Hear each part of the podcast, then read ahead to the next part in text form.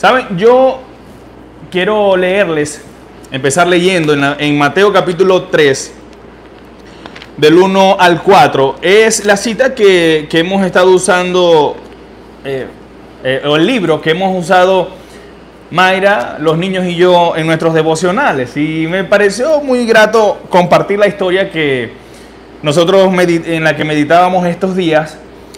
Eh, es una historia que de verdad que nos dejó una, unas enseñanzas muy bonitas. Y de ahí el título. Las tres cosas que Jesús busca al entrar en un lugar. Y la lectura empieza así. En Mateo 3, del 1 al 5, al, al 6, dice, Jesús entró de nuevo en la sinagoga era el lugar donde se reunían a adorar a Dios, es como lo que hoy llamamos a la iglesia o el templo, y vio a un hombre que tenía una mano deforme. Como era, de día como era el día de descanso, los enemigos de Jesús lo vigilaban de cerca. Si sanaba la mano del hombre, tenían pensado acusarlo por trabajar en el día de descanso. ¡Qué crueles!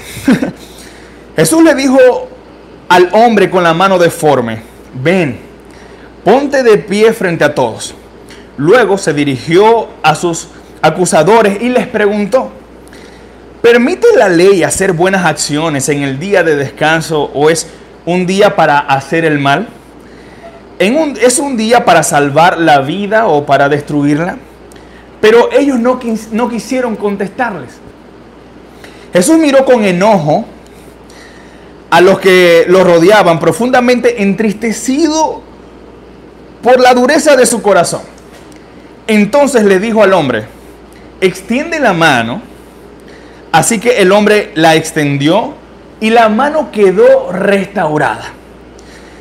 Los fariseos salieron enseguida y se reunieron con los partidarios de Herodes para tramar cómo matar a Jesús. Y esto me, llamó mucho la atención y me encantó porque cuando Jesús entró a la sinagoga, vio tres cosas en el lugar. Buscó de una vez tres cosas que quería hacer. Y lo primero que buscó fue a alguien con una mano deforme. Seguramente en el lugar donde estaba reunido Jesús, habían qué cantidad de personas. Habían ricos, habían personas de prestigio en la sociedad, habían políticos. Y Jesús miraba a su alrededor hasta que encontró a un hombre con la mano deforme, a alguien a quien ayudar. Ahora yo te pregunto a vos, cuando vos vais al trabajo, cuando vos vais a la iglesia, cuando vos vais a, a, una reunión familiar, ahora que entramos en una temporada, temporada navideña. ¿Qué buscáis vos en el lugar que, entra, que llegáis? Cuando vais al trabajo, ¿buscáis una mano deforme a quien ayudar? ¿O solamente buscáis a alguien a quien superar, con quien rivalizar? A quien le vas a demostrar que vos sois mejor, que tenéis, que tenéis más habilidades, que lo podéis hacer mejor que él y a quien, con quien vas a rivalizar para quitarle el puesto. Jesús entró a buscar a alguien a quien ayudar. ¿Qué hacéis vos cuando llegáis a tu familia y están todos reunidos? ¿Qué buscáis vos ahí? ¿Buscáis tener la razón en las discusiones familiares? ¿O buscáis servir de alguna manera? ¿Qué nos ha pasado a nosotros cuando vamos a la iglesia? ¿Qué buscáis vos cuando vais a la iglesia? Porque, te puedo decir que muchas personas cuando van a la iglesia buscan eh, los errores de los demás. Ay, mira, y qué cristiano. Y si yo lo vi el otro día en el depósito, ¿qué hace él aquí? Ay, mírala, y qué cristiana. Ay, mira fulanito, si, si ella no, si supieras con quién andaba. ¿Qué buscáis vos cuando llegáis a aquel lugar? Llegáis, te sentáis y decís, ay, mira cómo está vestido el pastor, ¿ah? ¿Cómo es posible? Un suéter, una gorra, eh, eh, eh, ¿Qué se cree este pastor? y te digo porque esos son los comentarios o las críticas que muchas veces hemos visto, hemos recibido. ¿Y qué buscáis vos cuando llegáis a un lugar? Esto es clave para que Dios haga grandes cosas en tu vida, seáis grandemente bendecidos y seáis de bendición y, y de luz para los demás. Se me viene a la mente Mateo capítulo 5, del 14 al 16, cuando Jesús dijo, ustedes son la luz que alumbra al mundo.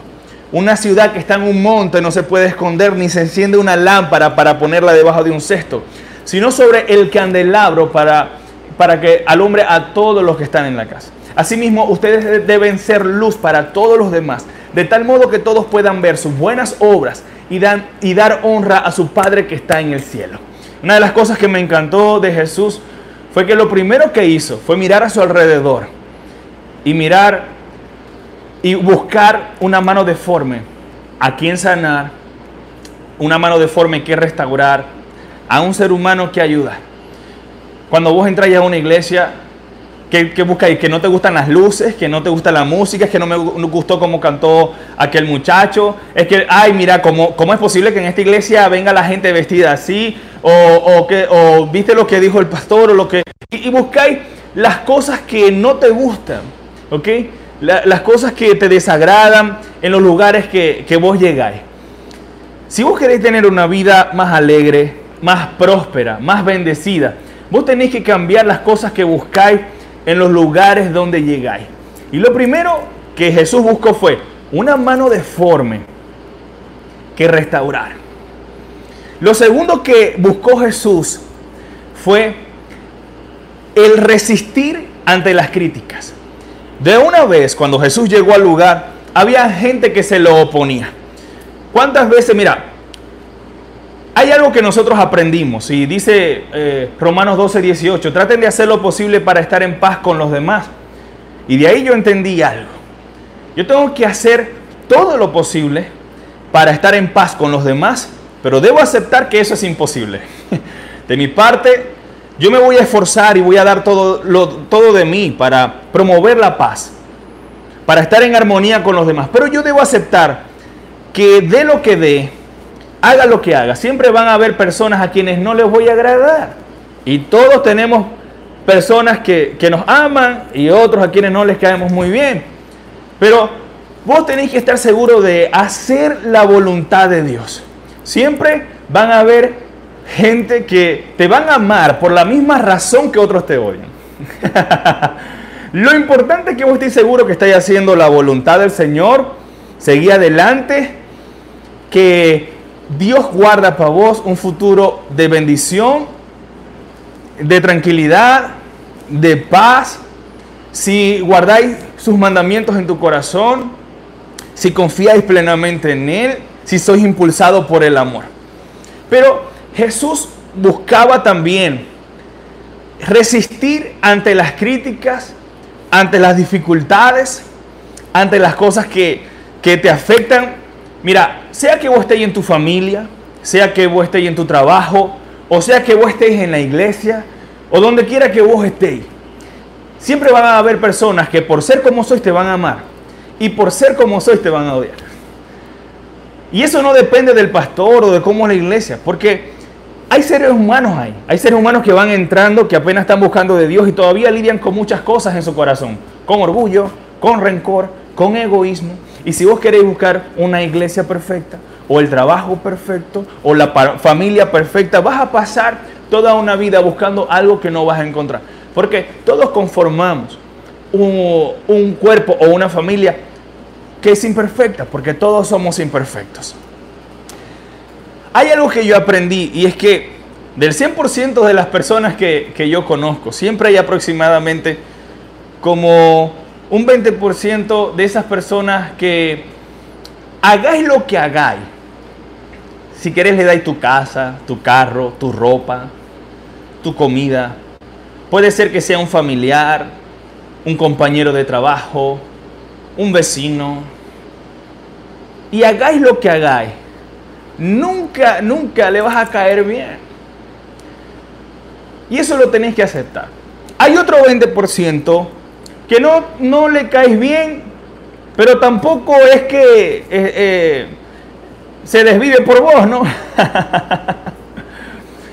y eh, son ese tipo de personas que está bien, no me caes mal, pero tampoco es que ah, me desvivo, o sea, no, normal, o sea, casi que le da igual. Siempre vas a encontrar personas así. Y está el resto de personas que sí de verdad te aman.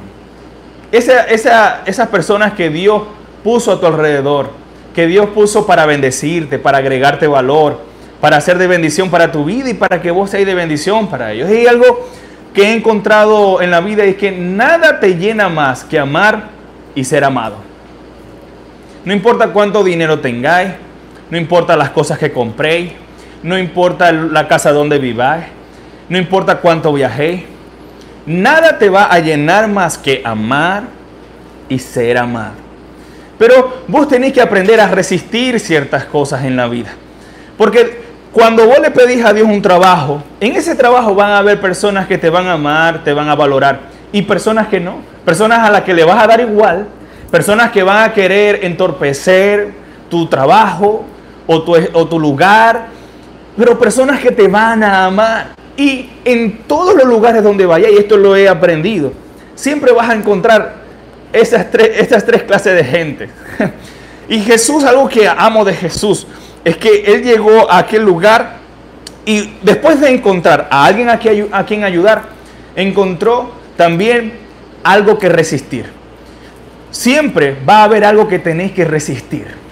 No, no a ningún lugar, ni el trabajo soñado que le estáis pidiendo a Dios, ni el matrimonio soñado, ni la familia.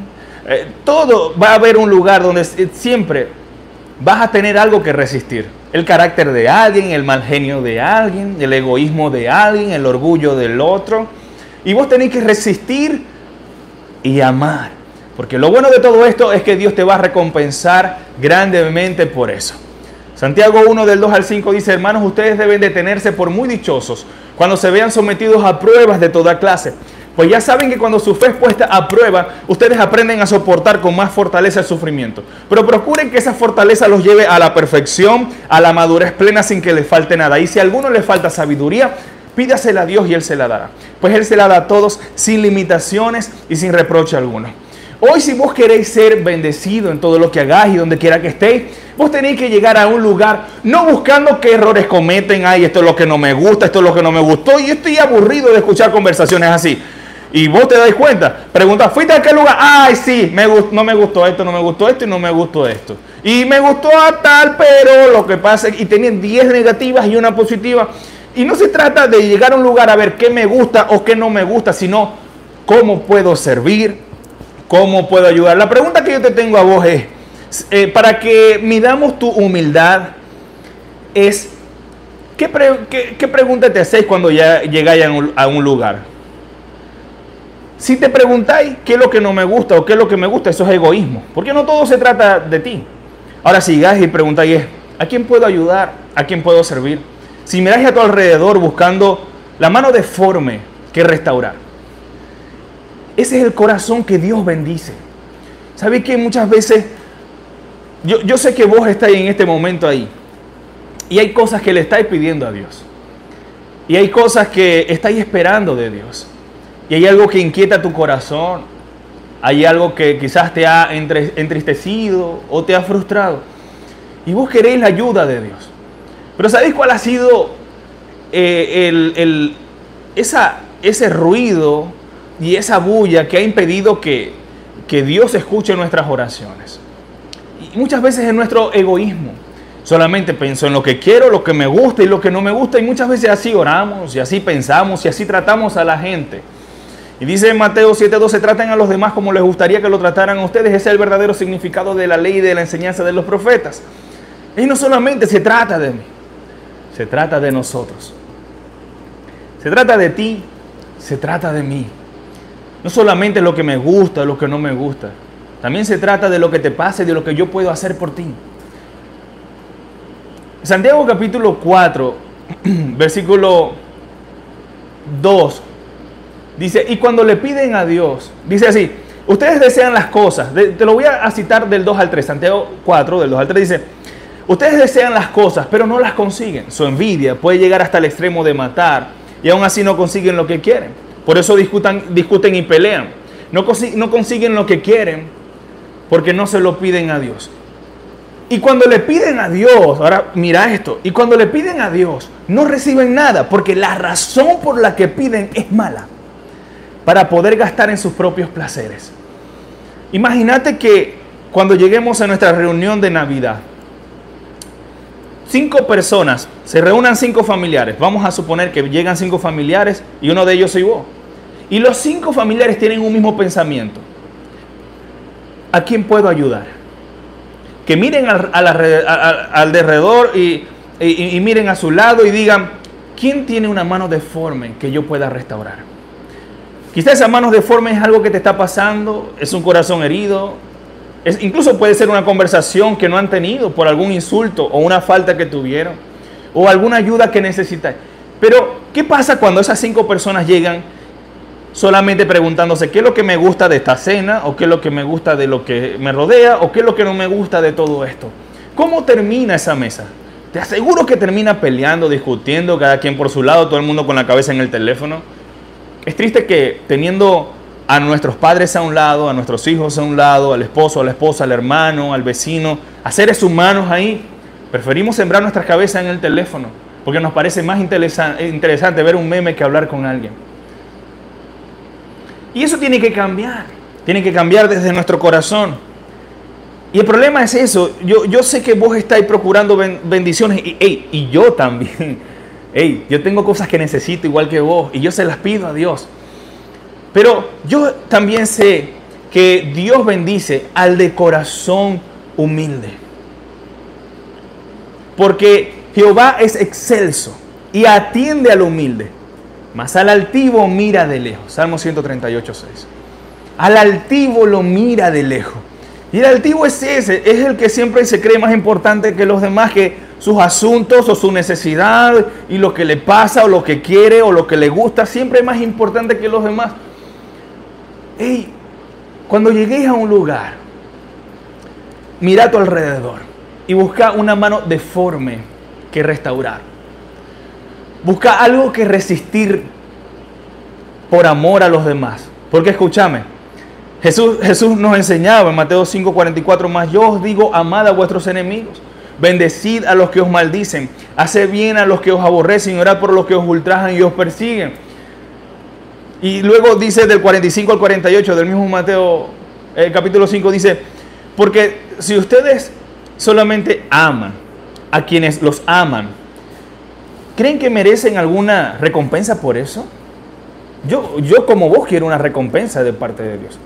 Y si ustedes solamente eh, em, son buena gente con sus amigos, ¿creen que están haciendo algo fuera de lo común? Hasta los que no conocen a Dios son así. Por eso sean perfectos como su Padre que está en el cielo es perfecto. El Señor es quien hace que el sol salga tanto para el malo como para el bueno. Que la lluvia caiga tanto para el, para el justo como para el injusto. Y, y tu bondad, tu amabilidad, tu nobleza, tu gentileza, tu compasión, tu buena cara, tu sonrisa, debe ser incluso para el que te quiere y para el que no te quiere. A ese es al que Dios bendice. Entonces, cuando clamáis a Dios, Dios ve un corazón que ya no es egoísta, que no solamente piensa en sí mismo, que no busca el error. Quizás vos habéis ido ya a una iglesia y ya te fuiste de ahí o te habéis ido de varias y habéis dicho, ay, es que no me gustó cómo se vistió el pastor, es que no me gustó lo que dijo, lo que hizo. Escúchame, no se trata solo de lo que otros dicen o hacen, se trata de lo que vos decís y hacéis. Dios te puso en un lugar no solamente para recibir, sino para dar. Mira, si vos querés ser alguien que está cerca de Dios, bendecido por Dios, hoy es un maravilloso día para renunciar al egoísmo. Y esta fecha será una maravillosa fecha para recordar cuando dejemos atrás el, egoísmo, el orgullo, incluso Dios empieza a responder nuestras oraciones. Porque llegamos en cualquier lugar, a la iglesia, al trabajo, a la reunión familiar, con los vecinos, no buscando lo que me gusta, lo que no me gusta, lo que me fastidia, sino una mano deforme que restaurar. Número dos, una crítica que resistir. De repente, algún desaire con el que vos vas a responder con amor. Y quizás vas a ayudar a cambiar a esa persona y va a ser un mensaje muy importante para ti. Ahí estaban los fariseos. viendo a ver cómo se equivocaba. Ellos no les importaba ver el poder de Dios ahí. Estaban ciegos. Estaban a punto de ver la maravilla de Dios en la vida de un necesitado a través de Jesús. Pero ellos solamente estaban enfocados en qué iba a hacer mal Jesús para salir de ahí quejándome, hablando mal de él.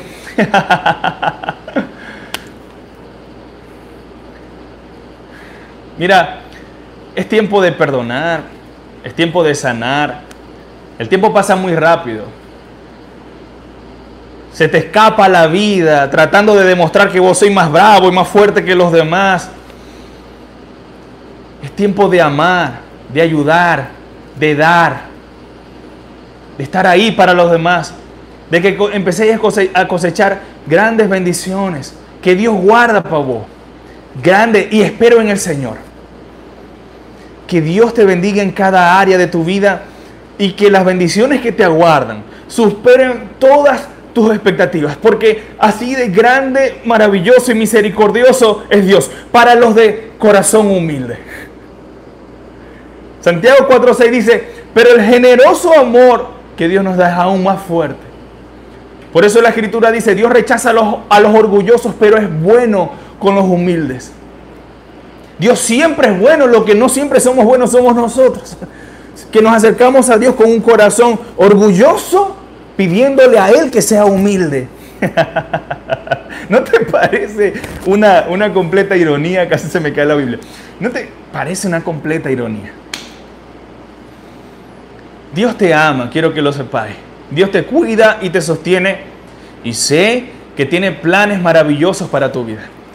Dice Jeremías 29:11, yo sé muy bien lo que tengo planeado para ustedes, dice el Señor. Son planes para su bienestar y no para su mal. Son planes de darle un futuro y una esperanza. La vida nunca mejora por suerte. La vida mejora por cambios. ¿Y qué cambio vamos a empezar a hacer hoy? ¿Qué vas a empezar a buscar cuando entres a algún lugar? Lo que te gusta, lo que no te gusta, lo que hicieron bien, lo que hicieron mal, lo que le vas a hablar a tus amigas de lo que hizo el otro, o, de lo que dijo el pastor, lo que no te gustó, lo que hizo la maestra, lo que hizo el que se sentó al lado tuyo. ¿Cómo es posible que ella vino vestida hacia la iglesia? ¡Ey! ¡Stop! ¡Ey! Busca a tu alrededor una mano deforme que restaurar. Alguna crítica que resistir. Eso es algo que tenéis que esperar y aceptar. Y de una vez decidí desde hoy responder con amor ante cualquier crítica, ante cualquier desaire, insulto, murmuración. Responder con amor, porque ese es el corazón que bendice Dios. y, lo y, tercero es que cuando Jesús paró a aquel hombre frente a todos, y, incluso para darles un mensaje a aquellos que hablaban mal de él, Jesús les preguntó con amor, ¿será que el sábado es un buen día para sanar a alguien, para salvar a alguien? ¿O, será que es un día para destruir? Jesús quería enseñarles a ellos. Quería dejarle un, mensaje hermoso a los fariseos, a aquellos que lo odiaban. Y es que, mira, vos debés llegar a un lugar, a un lugar. No, no para ver si la predicación estuvo a la altura de tus expectativas, no si lo que él dijo, el jefe, estuvo de, eh, eh, acuerdo a, tus principios o no. No, sino es ¿qué, qué enseñanza vas a dejar vos en ese lugar. Y estas son las tres cosas que Jesús busca cuando llega a una iglesia. Jesús cuando llega a la iglesia, no, muchas veces no busca lo que vos y yo hemos buscado. No busca a la, a la que no se vistió adecuadamente, al que se, vistió muy casual o al que se vistió muy formal. No busca lo que dijo o no dijo. No busca quedarse resentido por lo que le hicieron o no le hicieron. Jesús busca tres cosas. Y Jesús busca alguien a quien ayudar. Algo que resistir. Y algo que enseñar. Dios te puso en un lugar porque hay algo que vos tenéis que dar en ese lugar. Todo se trata de siembra y de cosecha. Dice 2 Corintios 9:6. Pero recuerden esto, estimados hermanos. El que siembra poco, cosecha poco. Y el que siembra mucho, cosecha mucho. Y sembrar no solo es un asunto de dinero.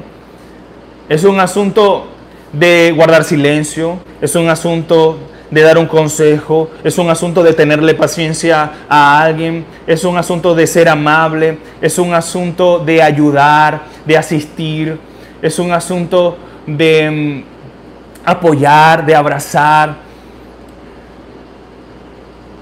Vos estáis dando tan generosamente como esperáis recibir. ¿Sí me estoy explicando? Porque muchas veces nosotros pedimos así, es fácil para nosotros pedir así, pero siempre queremos dar así. Cuando vos llegáis, no me importa dónde vos estéis, en tu trabajo, en tu casa ahora mismo, frente a tu esposa o a tus hijos, el Señor espera que vos busquéis tres cosas. A alguien a quien ayudar. No importa si es tu esposa, tu mamá, o tu papá, o tus hijos, o tus hermanos a quien no, a, quien no le habláis desde hace tiempo, a quien le guardáis rencor, y, guardando rencor y sin querer perdonar, y sin querer sembrar en la vida de los demás, sin querer dar. Vamos orando como si nosotros fuéramos tremendos ositos cariñosos. y vamos y, nos ponemos una aureola y dos alas y pedimos con tal ternura. Pero Dios ve muchas veces el egoísmo y el orgullo que permanece en nuestro corazón y, del que todavía no hemos estado dispuestos a renunciar. Dios te quiere bendecir. Te lo quiero dejar en claro. Escúchame. Dios te quiere bendecir. Pero somos nosotros los que nos alejamos de Él lo que rechazamos la bendición. Hoy tus bendiciones están en riesgo y está en juego cada vez que llegáis a un lugar buscando las cosas equivocadas. Buscáis quién te hizo daño o quién no te ayudó cuando lo necesitaste. Ah, llegaste a la iglesia. Ay, es que llegué, qué desastre. O sea, el pastor no me saludó y estaba ocupado y no tuvo tiempo para mí. O sea, no, yo para acá no vengo más. O sea, yo tengo que buscar una iglesia donde tengan tiempo para mí. Y todo es para mí, para mí, para mí. ¿Qué vas a dar? Hey, están en juego tus bendiciones. Están en juego tus oraciones. Vos podés cambiar eso hoy mismo. Vos podés cambiar eso ya. ¿Qué vas a buscar cuando, cuando llegues a algún lugar? ¿Alguien de quien hablar? ¿Alguien a quien disparar? Llegamos a un lugar pero armados con prejuicios. y vemos a alguien que no se vistió bien. Ah, tengo un versículo para... Y somos un tiro loco Maclo en la, en la iglesia y donde nosotros vamos. Hey, brother, yo creo que nosotros tenemos tantas cosas bonitas que Dios dejó en nuestro corazón, que podemos dar, y que están con tela, tela de arañas ahí, porque tenemos rato que, que no damos esas cosas bonitas que hemos aprendido y que podemos hacer por los demás, solamente porque en lugar de querer ayudar a alguien, llego, busco a ver de qué me voy a quejar porque no me ayudaron, o lo que no hicieron por mí, en lugar de resistir alguna crítica y responder con amor, voy a buscar que no me gusta para quejarme de eso, para hablar y para comentarlo después.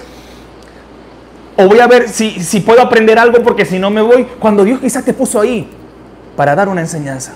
Mira, te digo algo, en la iglesia no solo enseña el que tiene el micrófono. Vos enseñáis con tus acciones. Enseñáis cuando tratáis con amor a alguien. Incluso al que te hizo mal. Quizás al que no te valoró. Pero eso Dios siempre lo valora, siempre lo aprecia. Te vas a vivir cambiando de iglesias toda tu vida. Solo porque buscáis las cosas que te ayudan, que me benefician, que puedo, eh, que me gustan, que puedo criticar y opinar de eso, y no las cosas que tenéis para dar. Dios te puso en un lugar para dar. Y tenéis mucho para dar. Tenéis mucho potencial. Dios hace todas las cosas maravillosas. Y, es, y, una de esas cosas maravillosas lleva tu nombre. Vos sois alguien maravilloso, extraordinario. Dice Santiago 1.18, por su propia voluntad nos, hizo nacer mediante la palabra de verdad, para que todos fuéramos como los primeros y mejores frutos de su creación. Sea donde sea que vos entréis, sea donde sea que vos lleguéis, si queréis estar cerca de Dios, el orgullo es la distancia en la que estáis vos de Dios. A menor orgullo, menor distancia. Mayor humildad, menor distancia. ¿Qué tan distante estáis de Dios vos hoy? Medilo. ¿Qué ¿Cuáles son las tres cosas que vos buscáis cuando llegáis a la iglesia o al trabajo o, o con tu familia? ¿Por qué seguís molesto desde hace tanto tiempo? Cuando ya Dios te perdonó mil faltas y vos no habéis podido perdonar una. ¿Por qué, por qué todavía seguís reclamándote y, y quejándote de lo que hizo Él o de lo que hizo ella? Cuando Dios no te ve a vos por las veces que te habéis caído, sino por cada vez que te levantáis. Y te ve con un gran potencial y planifica un futuro maravilloso para ti. Las cosas tienen que cambiar a partir de hoy. Estas son las tres cosas que busca Jesús cada vez que llega a un lugar. Uno, Él busca a alguien a quien ayudar. Dos, Él busca algo que resistir. Y número tres, Él busca algo que enseñar. Vos podéis decirle muchas cosas a tus hijos. Podéis gritarlo incluso en la iglesia. Pero nosotros enseñamos lo que sabemos, pero reproducimos lo que somos. Siempre tus acciones gritan mucho más fuertes que tus palabras. Siempre que lo que vos decís vaya acompañado con lo que vos hacéis. Santiago 1.12 dice, hablen... Ah, no, Santiago 1.12 no. Santiago capítulo 2, versículo 12. Dice, hablen y pórtense como quienes han de ser juzgados por la ley que nos da libertad. Miren, hoy hice una dinámica diferente. Hoy empecé leyendo la Biblia porque quise mostrarles lo que mi esposa, mis hijos y yo hacemos todos los días. Nosotros estamos, eh, hemos pasado por toda la Biblia y ahorita estamos meditando en el libro de Marcos, lo hacemos con Santiago, lo hacemos con muchos libros. Y ahorita estamos en, el libro de Marcos. Y nosotros meditamos. Meditar no es leer, meditar es detenerte em, profundamente a pensar y a reflexionar en algo. Y yo te lo mostré así para, que, para mostrarte lo que hago yo todos los días. No se trata de leer mucho. Yo no quiero que vos leáis mucho y meditéis poco. Prefiero que leáis poco y meditéis mucho. Es preguntarte dos cosas. Y, te ruego que veáis la predicación que está aquí en nuestro canal de cómo estudiar la Biblia. Y ahí te enseño un paso a paso. Y luego de que leáis un pedazo como el que leímos hoy, te preguntéis dos cosas. ¿Qué aprendo de esto? ¿Qué aprendo de Jesús? ¿Qué hizo Jesús ahí me, que, me quiere enseñar? Y número dos es, ¿cómo lo aplico a mi vida? Eso es todo. ¿Qué aprendo de Jesús y cómo lo aplico a mi vida? ¿Qué enseño de este texto y cómo lo aplico a mi vida? Dos preguntitas. Eso fue lo que hicimos hoy, de hecho. No hice más que compartirte el devocional, uno de los devocionales que tenemos todos los días o casi todos los días con mi esposa y mis hijos. Leemos un trozo, y nos hacemos dos preguntas. Yo te ruego que lo hagáis todos los días. Eh, eh, el Salmo 1 dice, bienaventurado, que significa afortunado y feliz. El varón que no anduvo en consejo de malos, ni en camino de pecadores, ni en silla de escarnecedores se ha sentado, sino que en la ley de Jehová está su delicia, y en su ley medita de día y de noche. Será como árbol plantado junto a corrientes de agua que da su fruto a su tiempo y su hoja no cae, y todo lo que hace prosperará. No así los malos que son como el tamo que arrebata el viento. Por lo tanto, no se levantarán los malos en el juicio, ni los pecadores en la congregación de los justos, porque Jehová conoce el camino de los justos, mas la senda de los malos perecerá. El, el, Josué 1.8 dice, nunca se apartará de tu boca este libro de la ley, sino que de día y de noche meditarás en él para que guardes y hagas conforme a todo lo que en él está escrito, porque harás prosperar tu camino y todo te saldrá bien. Yo quiero que todo me salga bien. Busquemos siempre practicar la palabra de Dios, ahí donde está, está el poder de Dios. Santiago, Santiago 1, 22 dice, pero no es suficiente con solo oír el mensaje de Dios, hay que obedecerlo. Si solo lo oyen sin hacer lo que dicen, se están engañando a sí mismos. Así que el triunfo está en la práctica. Jesús dijo en Juan 8:31, a los que creyeron en Él, les dijo, ustedes son verdaderamente mis discípulos si se mantienen firmes a mis enseñanzas. En otras palabras, si practican mis enseñanzas. Si todavía no soy discípulo de Jesús, yo te invito a que hoy creáis en Jesús como tu Señor y Salvador, que es el único camino, la verdad y la vida a nuestro Padre. Él es quien sana y da vida eterna. Gracias a Él tenemos al Espíritu Santo que nos consuela, nos llena de amor, de gozo, de paz, de paciencia, de benignidad, de bondad, de fe, de mansedumbre y de templanza. Para vencer a cualquier adversidad que se presente, desde ahora y para la eternidad. Yo te amo con todo, con todo mi corazón. Busca a alguien a quien ayudar, algo que resistir y algo que enseñar. Te amo Compartí esto con quien lo necesite, dale a la campanita, suscríbete y te espero el sábado en el discipulado. Deja tu mensaje de que quiero participar en el discipulado en uno de estos nuestros números de WhatsApp que están en las redes. Que Dios te prospere en todo, que tengáis paz y salud en el nombre de Jesús y que tengáis el mejor día de tu vida.